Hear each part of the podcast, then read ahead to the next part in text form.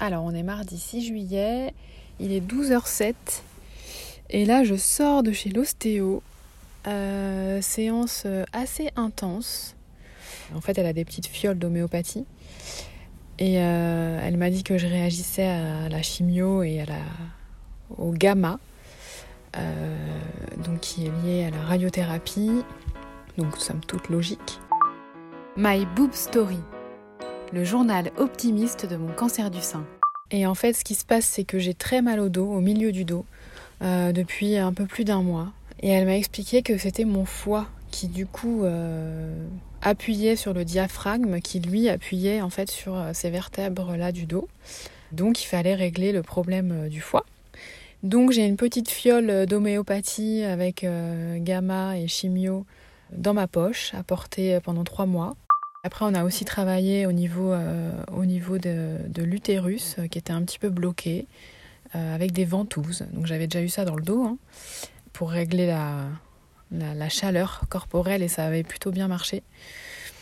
Comme mes cycles sont toujours pas revenus, bon, c'est, ça m'inquiète un petit peu.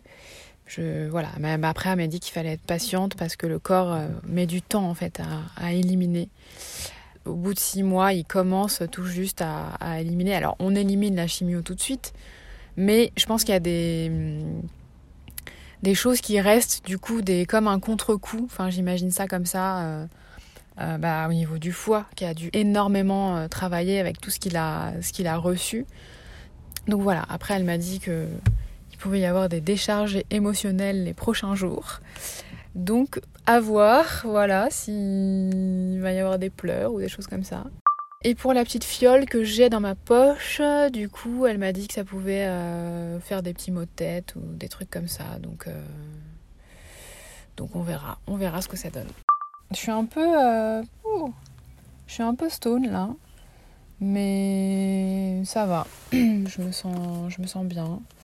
Alors on est mercredi juillet.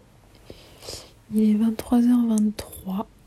Petit point rapide sur cette première journée avec ma petite fiole de d'homéopathie. J'ai plutôt bien dormi euh, la nuit dernière, mais pourtant je me suis sentie quand même un peu lourde aujourd'hui, un peu euh, ouais lourde de fatigue. Et en fin de journée, c'est vrai que j'avais un peu euh, un peu mal à la tête. Euh, bon, après, en étant sur un ordi euh, assez longtemps aussi, ça, ça explique. Mais c'est vrai que l'ostéo m'avait dit que ça pouvait, euh, il pouvait y avoir comme ça des manifestations les premiers jours où on portait la petite fiole comme ça. Parce qu'elle est quand même assez remplie. Donc voilà, mais c'est marrant quand même. Et pour les maux de dos, bah ça s'est quand même calmé. C'est très curieux, hein. il y a quand même des choses qu'on n'explique pas. C'est Enfin, si en fait on les explique justement, mais c'est invisible. Je pense que c'est ça qui est vraiment euh, difficile à prendre en compte en fait. C'est impossible à. C'est pas tangible quoi. Mais les effets sont là puisque. Ouais, il se passe quelque chose en fait. Il se passe quelque chose.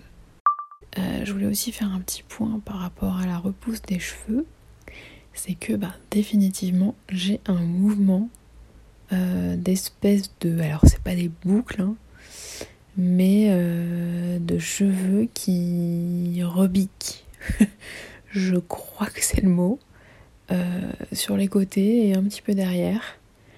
C'est assez marrant parce que moi j'ai vraiment une nature de cheveux mais ultra raide. Alors bon, je suis pas encore.